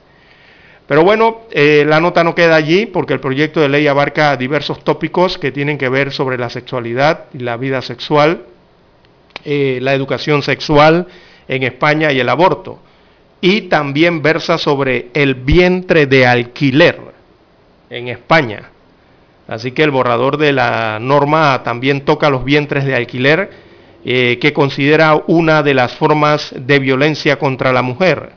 Incluye la prohibición de la publicidad de las agencias con sanciones y va más allá. El anteproyecto dice que los tribunales españoles podrán perseguir a las parejas que recurran al extranjero para encontrar una mujer que alquile su vientre. Recordemos que el vientre de alquiler es una práctica ilegal en España. Así que es un proyecto de ley, es una ley que durante esta, este fin de semana seguramente eh, estará eh, en la opinión, no simplemente en la opinión pública de España, sino en la opinión pública mundial, este proyecto de ley eh, de aborto en España. Bien, las 6.54, 6.54 minutos de la mañana en todo el territorio nacional. En más informaciones eh, para la mañana de hoy a nivel internacional, también tenemos que autoridades palestinas rinden homenaje a periodista de Al Jazeera, muerta en Cisjordania. Esto ocurrió ayer, el presidente Mahmoud Abbas eh, calificó a Shiren Abu Akleh como una heroína que sacrificó su vida en defensa de su causa y su pueblo. Así que la periodista palestina muerta el miércoles de un disparo en la cabeza mientras cubría una redada del ejército israelí en el norte de Cisjordania, ocupada en este caso, recibió este jueves un funeral de Estado en Ramallah, al que asistió el presidente palestino Mahmoud Abbas. En más informaciones a nivel eh, internacional, eh, también tenemos, amigos oyentes, que Estados Unidos de América afirma que respetar la democracia es condición para participar en la cumbre de las Américas. Bueno, esto es lo que ha dicho la Casa Blanca allá en los Estados Unidos eh, de América. Remarcaron que los países que por sus actuaciones no respeten la democracia no van a recibir invitaciones.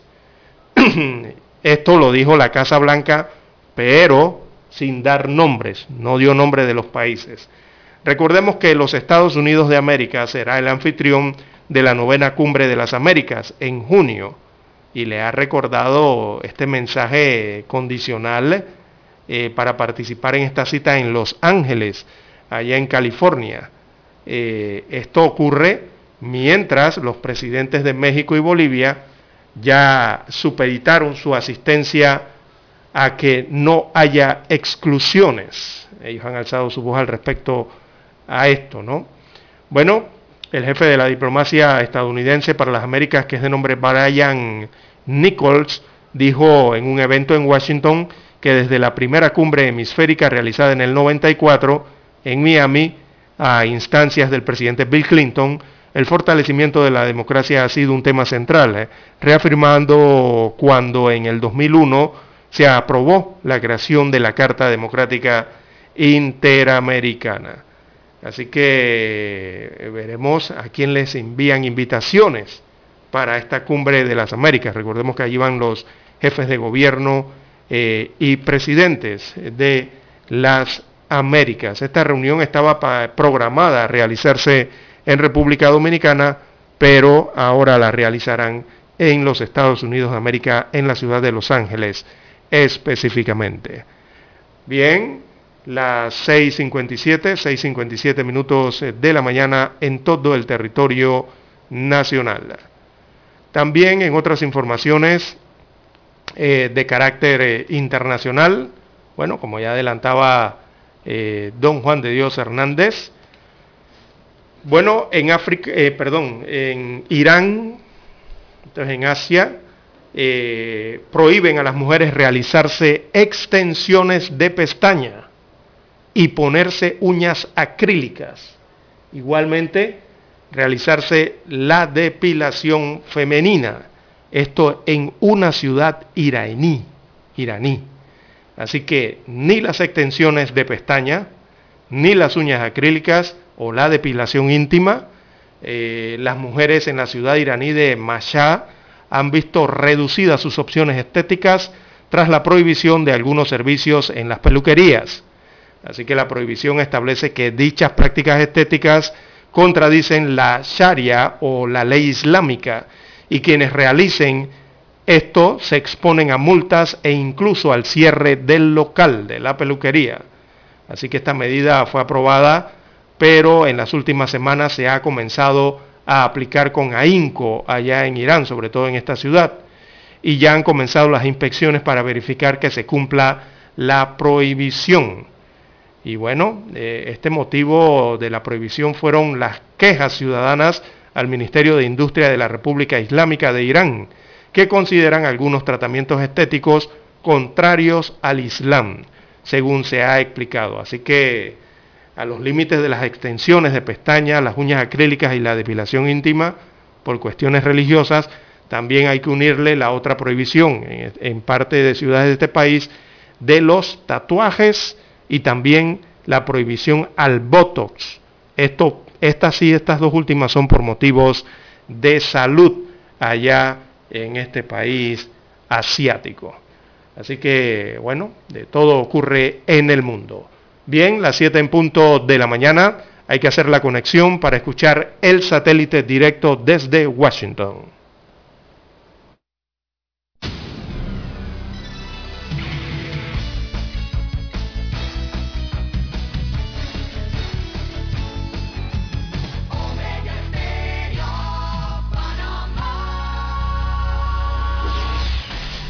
El satélite indica que es momento de nuestra conexión. Desde Washington vía satélite y para Omega Estéreo Panamá, buenos días América. Buenos días América, vía satélite desde Washington.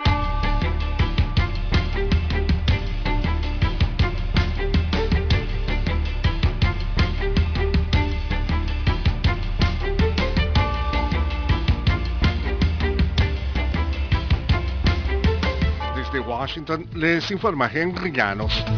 Finlandia, que comparte frontera y un pasado difícil con Rusia, anunció que se unirá a la OTAN. Nos informa Alex Segura. Finlandia camina firme hacia su eventual ingreso a la Alianza de Defensa OTAN, una decisión histórica que rompe con más de ocho décadas de abstención. El presidente finlandés, Sauli Niinisto, dijo que presentará su solicitud de adhesión a la OTAN sin demora para maximizar su seguridad.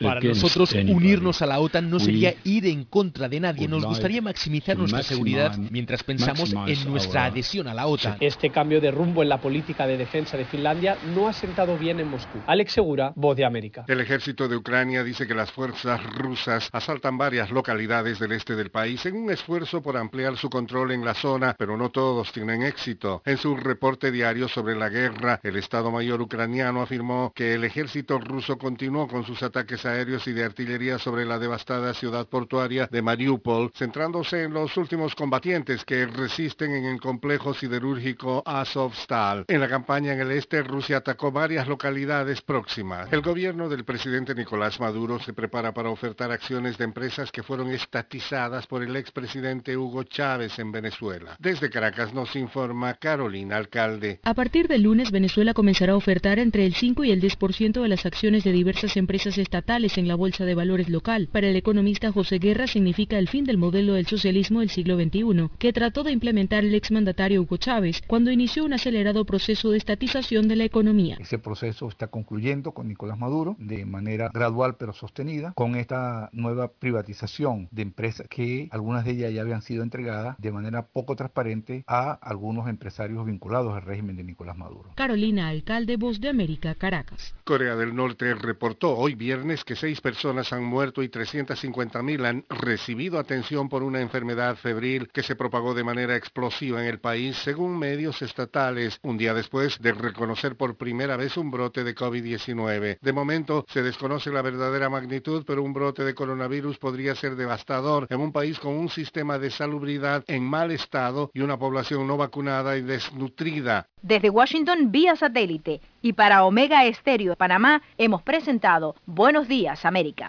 Buenos días América, vía satélite La mejor franja informativa matutina está en los 107.3 FM de Omega Estéreo, 530 AM. Noticiero Omega Estéreo presenta los hechos nacionales e internacionales más relevantes del día. 7.30 AM. Infoanálisis. Con entrevistas y análisis con los personajes que son noticia. De 8 y 30 a 9 y 30 de la mañana, sin rodeos, con Álvaro Alvarado. De lunes a viernes, por Omega Estéreo. Omega Estéreo Noticias.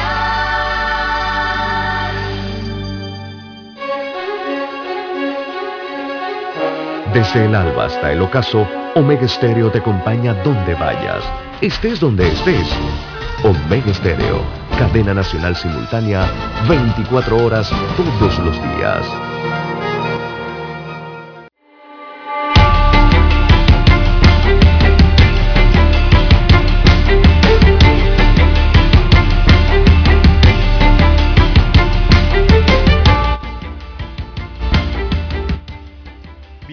Oyentes, las 7.5, 7.5 minutos de la mañana en todo el territorio nacional.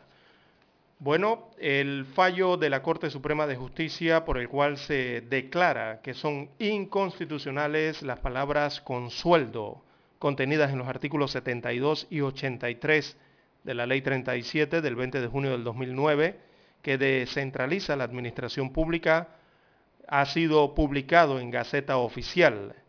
Eh, la Gaceta Oficial es la correspondiente a este miércoles 11 de mayo del 2022 Así que ha sido publicado en Gaceta Oficial el fallo de la Corte sobre las licencias con sueldo. La, norma fechada el lunes 14 de marzo del 2022 establece que ningún alcalde o representante del país, representante de corregimiento en este caso de Panamá, del país, entonces pueda cobrar su salario en alguna institución pública a la cual servían antes de ser electos en el nuevo cargo. Así que la demanda de inconstitucionalidad de las ya referidas eh, palabras eh, fue presentada por el abogado Roberto Ruiz Díaz, acudiendo al artículo 17 de la Constitución panameña y al artículo 19, el cual establece que no habrá fueros ni privilegios ni discriminación por raza, nacimiento, discapacidad, clase social, sexo, religión o ideas políticas. Así que con el fallo publicado en la Gaceta Oficial de, este miércoles, eh, esto simplemente oficializa la norma que prohíbe a los alcaldes y representantes de corregimiento tener una licencia con sueldo. Así que habían eh, gran cantidad eh, de representantes de corregimientos y también varios alcaldes a nivel del país que gozaban de estas licencias con sueldo. O sea, seguían cobrando el cheque en la institución estatal donde laboraban anteriormente a ser electos en los cargos populares. Eh, y bueno, cuando llegaban a los cargos populares simplemente cobraban el nuevo salario, que es el del cargo de alcalde o de representante, eh, cobraban los viáticos, ¿verdad? los gastos de representación o gastos de movilización y adicional también cobraban el cheque que tenían eh, antes de ser alcaldes o representantes de corregimiento en las respectivas instituciones públicas en las que por su vida han laborado. Eh, bien, amigos oyentes, las 7.7, 7.7 minutos de la mañana en todo el territorio nacional. Bueno, ayer también hubo varias quejas producto de las marchas, las manifestaciones, los piqueteos que se registraron en varios puntos de la ciudad capital, también en la provincia de Colón y en otros puntos como en Panamá Oeste. Así que Tocumen fue una de las áreas afectadas. Recordemos que hubo un cierre por parte del Suntrack también en las cumbres. Eh, pero en el área de Tocumen la, la situación afectó a los viajeros de las diferentes aerolíneas eh, en el aeropuerto internacional de Tocumen. Así que cerrando el acceso al aeropuerto de Tocumen por una protesta, se observó en las aceras eh, de las calles, ¿verdad? En los hombros de la vía, a turistas y a viajeros que tuvieron que caminar hasta la terminal aérea de Tocumen. Una imagen que la verdad eh, nos llena de vergüenza y la verdad, amigos oyentes, es que uno quisiera saber qué imagen se llevan y qué pensarán estos turistas que se vieron afectados con esta situación eh, de lo que ocurre en Panamá, ¿verdad? Sobre todo estos viajeros.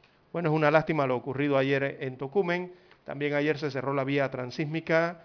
Eh, los estudiantes de la Universidad de Panamá protestaron en esta vía eh, reclamando por el tema del alza de combustible. Por eso cierto congestionamiento ayer en Ciudad Capital, sobre todo en horas eh, de la tarde. Lastimosamente también el día de ayer un policía resultó herido o avaliado en las protestas en la provincia de Colón. Se trata de otro miembro de la Policía Nacional que fue herido al ser impactado con un arma de fuego en medio de las manifestaciones ocurridas en el sector de Limón, esto en la provincia de Colón.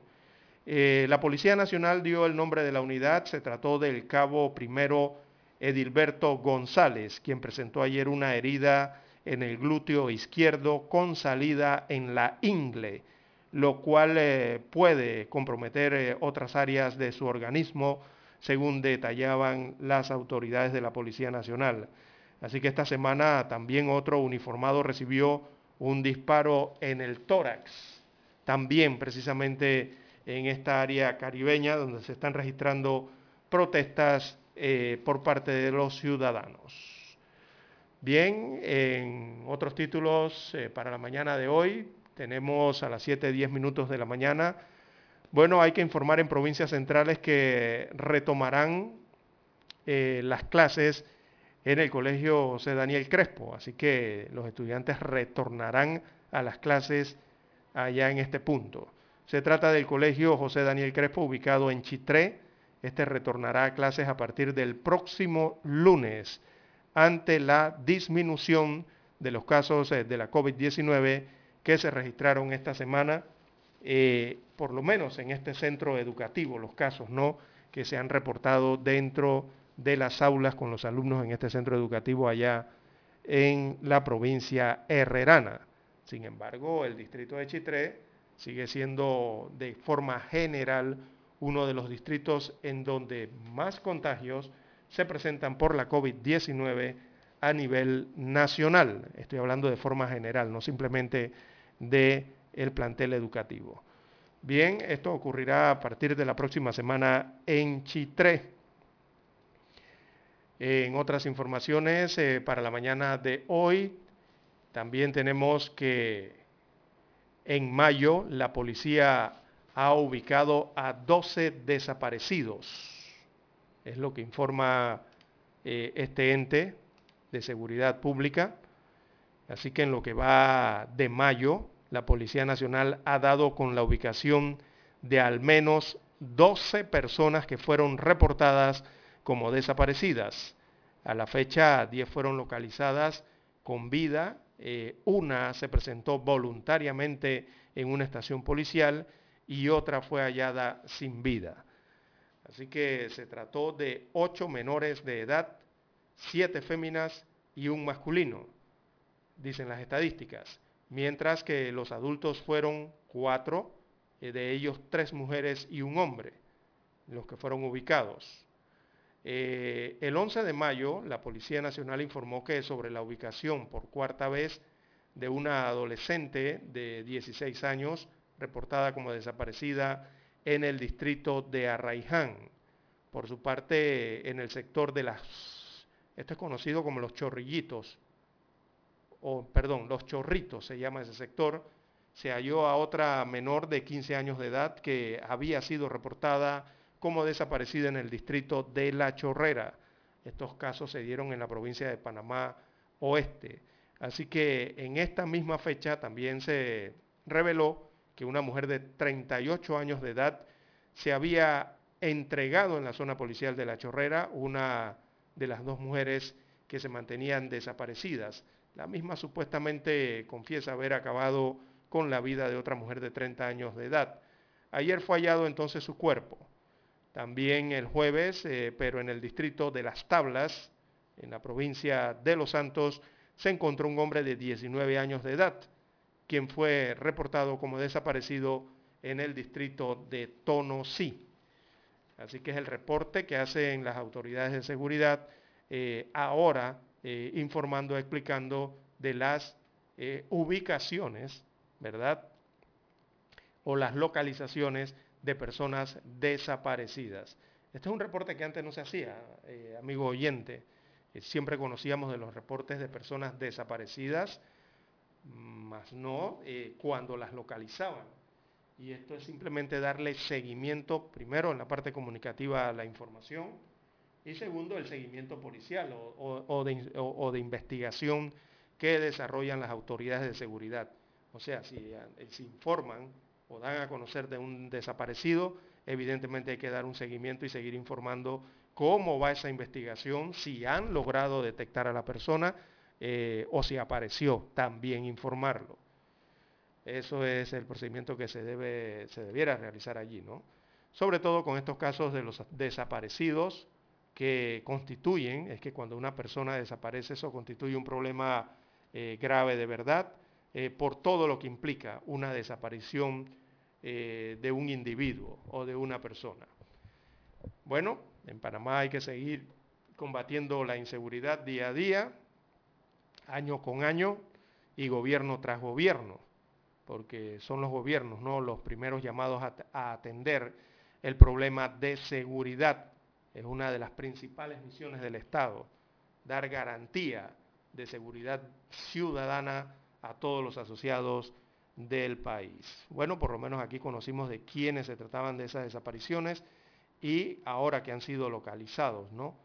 Eh, aún faltan varios casos que maneja la DIJ y la Policía Nacional. Eh, bueno, no dan los perfiles de las víctimas, eh, pero esperemos entonces que aparezcan en algún momento o den con el paradero de ellas. Bien, amigos oyentes, las 7.15, 7.15 minutos de la mañana. Hay que hacer la pausa y retornamos con más información.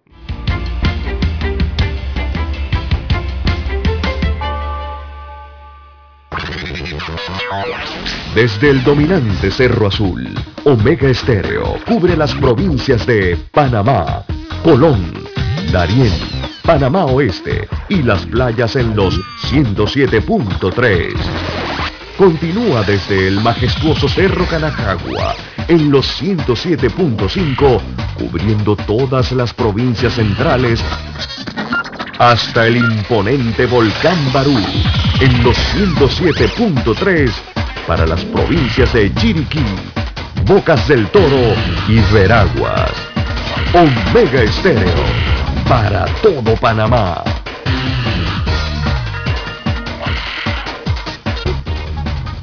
Noticiero Omega Estéreo. Problemas de tierra, accidentes graves, reclamos a aseguradoras, incumplimientos de contratos, reclamos de herencias, todo asunto civil y penal, consulte al 6614-1445. Ahora contamos con el servicio de asesoría, confección de pliegos de cargos, impugnación y defensa en materia de contrataciones públicas. 6614-1445. Licenciados Juan de Dios Hernández Sanjur y Belkis Hernández Díaz.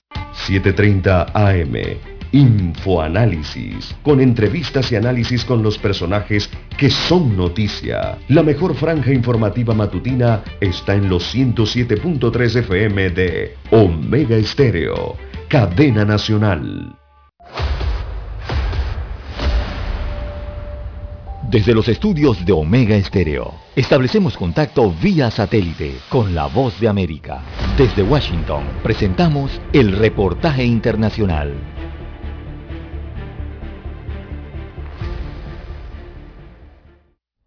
El presidente Joe Biden pedirá una renovación al compromiso a la comunidad internacional para atacar el COVID-19 en su convocatoria a una segunda cumbre virtual sobre la pandemia y marca un hito trágico cuando Estados Unidos alcanza el millón de muertes. En un comunicado emitido por la Casa Blanca, el presidente Biden dijo textualmente, hoy marcamos un hito trágico, un millón de vidas estadounidenses perdidas por el COVID-19. Un millón de sillas vacías alrededor de la mesa del comedor, cada uno una pérdida irreemplazable, cada uno dejando atrás una familia, una comunidad y una nación cambiada para siempre debido a esta pandemia. Jill y yo rezamos por cada uno de ellos, concluyó el texto. También se dirigió a los que están de duelo y que como nación pide no perder la sensibilidad ante el dolor de perder seres queridos. Y como herramienta para sanar, el presidente Biden sugiere recordar y permanecer atentos a la pandemia y hacer todo lo posible para salvar tantas vidas como sea posible, ya que se cuenta con más pruebas, vacunas y tratamientos que nunca. El virus ha cobrado la vida de 6 millones de personas en todo el mundo según las cifras de la Organización Mundial de la Salud. Y en este escenario, el presidente Biden pidió nuevamente al Congreso de los Estados Unidos que proporcione más fondos para pruebas, vacunas y tratamientos, algo que los legisladores no han estado dispuestos a ofrecer hasta ahora. John F. Burnett, Voz de América, Washington. Escucharon vía satélite desde Washington el reportaje internacional. Para anunciarse en Omega Estéreo, marque el 269-2237. Con mucho gusto le brindaremos una atención profesional y personalizada. Su publicidad en Omega Estéreo. La escucharán de costa a costa y frontera a frontera Contáctenos 269-2237. Gracias. ¿Qué tal amigos? Les saluda Álvaro Alvarado. Quiero invitarlos para que me acompañen en mi nueva casa, Omega Estéreo, donde estaremos hablando sin rodeos de los temas que interesan a Panamá. De lunes a viernes, de 8 y 30 a 9 y 30 de la mañana. Sin rodeos, con Álvaro Alvarado, por Omega Estéreo. Noticiero Omega Estéreo.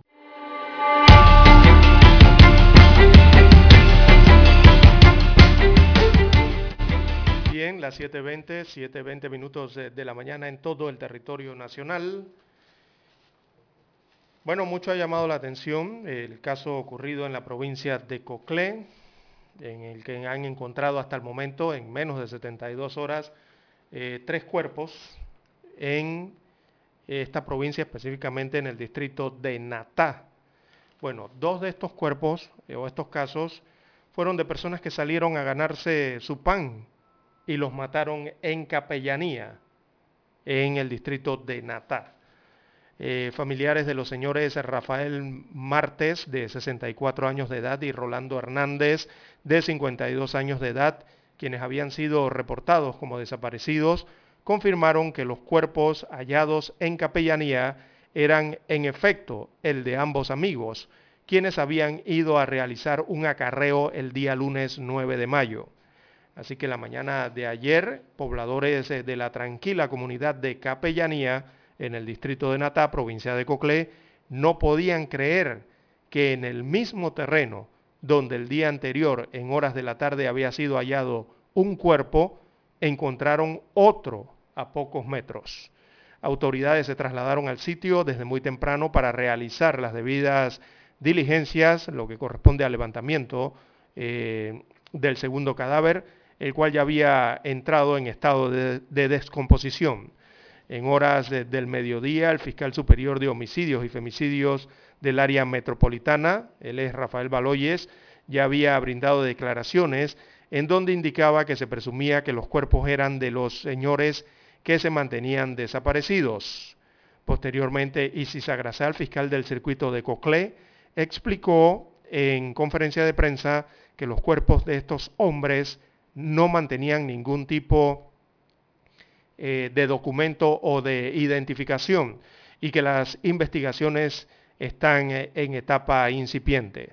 Por su parte, el fiscal de homicidios y femicidios de Coclé, él es de nombre Jorge eh, Vega Bogantes, él señaló que la necropsia de medicatura forense es la que determinará las causas de la muerte. Hay que mencionar que el día martes se halló una osamenta en Penonomé. Esto es el tercer cadáver que se encontró. Bueno, eh, estos eran eh, ciudadanos que se dedicaban a hacer eh, transporte de acarreo. Así que fue el día lunes 9 de mayo cuando Rafael Guillermo Martes fue contactado para que realizara un acarreo en Chilibre. En ese momento le dijo a su amigo y vecino Rolando Hernández, para que lo acompañara a realizar este trabajo.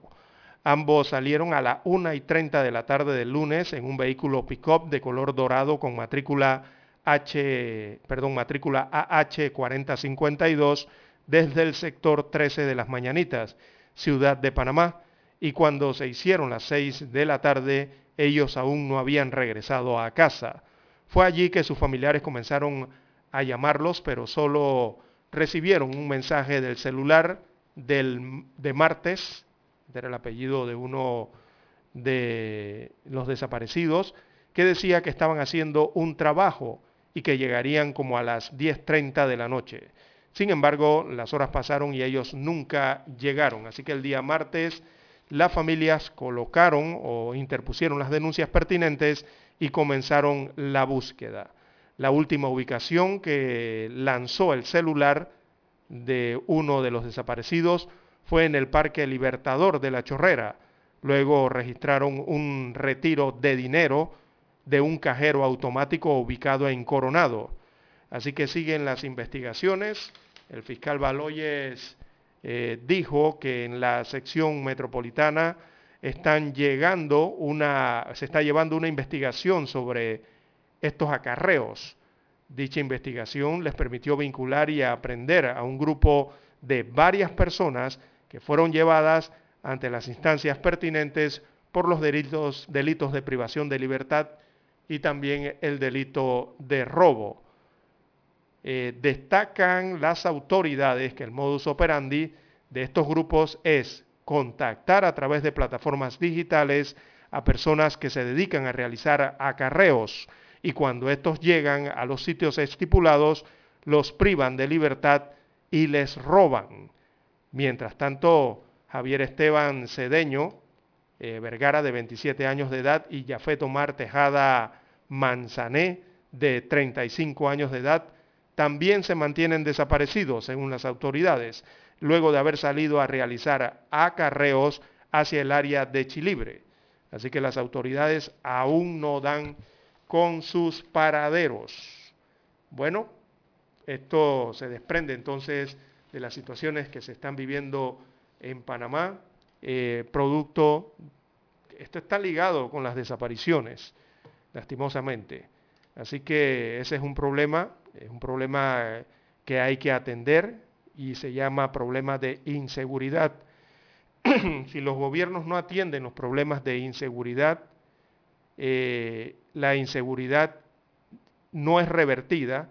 Si no es revertida, luego generan problemas de violencia estas situaciones y después comienzan a degenerar en más problemas. Y entre esos problemas están las desapariciones, están los asesinatos, están los homicidios y están los femicidios, adicional a otros que puede generar la inseguridad. Y, y eso es lo que hay. ¿Y por qué?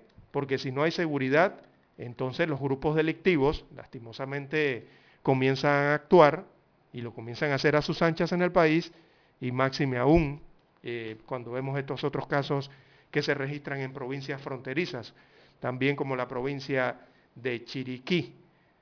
Así que hay que armarse a, las personas, eh, a, los familiares que eh, no saben del paradero de sus eh, familiares, tienen que armarse de valor, tienen que dejar el miedo y denunciar, ¿verdad?, las desapariciones de sus familiares para que aún, para que así puedan iniciar las investigaciones por parte de las autoridades. Así que las víctimas eh, deben denunciar esas desapariciones de sus seres queridos, eh, porque si no, entonces los niveles de violencia pueden seguir creciendo en el país. Este es un tema que deben atender entonces las autoridades y que sabemos que es un tema muy complicado, pero, repetimos, urge la erradicación de las desapariciones en nuestro país.